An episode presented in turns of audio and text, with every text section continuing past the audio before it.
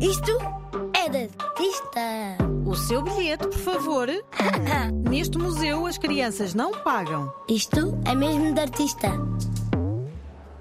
Estás com ar de quem quer perguntar alguma coisa. Estou mesmo. Então diz lá. Estou com uma dúvida. É para isso que cá estamos. Qual é a pintura mais antiga do mundo? Ah, pois. Essa é uma bela dúvida. Uma boa pergunta para uma resposta difícil. Porquê? Porque para respondermos a essa pergunta, temos que fazer outras perguntas. Em primeiro lugar, perguntar o que é a pintura. Isso é fácil. Então, o que é a pintura? Tudo aquilo que é pintado. Sim, tens razão. Uma pintura, para ser pintura, tem de ser pintada. Mas será que quem a pintou tinha a consciência, a certeza, a noção de que estava a fazer uma pintura? Isto está complicado. Desculpa, vou tentar simplificar. Quem estuda a história da arte olha para o passado e para outras épocas e tenta encontrar as pinturas mais importantes ou as que influenciaram mais artistas. E também tenta encontrar. A mais antiga? Sim, os investigadores também tiveram essa curiosidade. Qual será a pintura mais antiga? E o que descobriram? que as pinturas mais antigas são aquelas que foram feitas sem se ter consciência de que se estava a fazer uma obra de arte. Quer isto dizer que essa pintura tinha outra função e que só hoje, passado muito, muito tempo, são consideradas obras de arte. Não te esqueças que a arte precisa sempre de duas coisas: Quais? quem a faça, os artistas, e quem a reconheça como arte, os espectadores, como eu e tu. Ah, estou a perceber. Queres que te explique melhor? Sim, por favor. Imagina o teu irmão a fazer um desenho. Mas ele ainda é pequeno. Pois, por isso mesmo.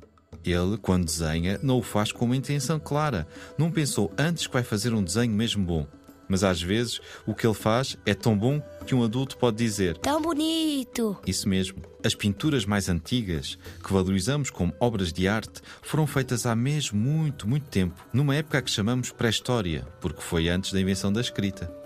Foram feitas em grutas, em sítios abrigados e por vezes de difícil acesso. Que fixe. Nessa altura, os homens e as mulheres andavam de um lado para o outro, eram nómadas, mas regressavam a essas grutas. Porquê?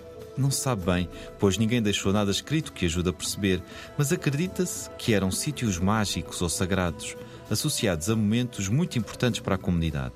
Olha, por exemplo, para esta imagem da Gruta de Altamira, em Espanha. Uau, tantos animais. São animais de grande porte, como cavalos, veados ou bisontes.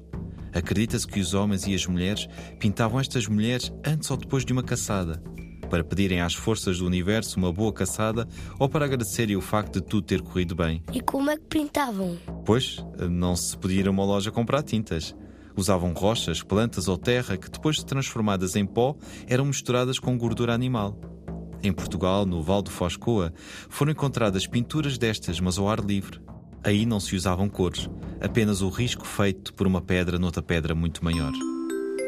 Este museu encerra dentro de instantes. O que te parece?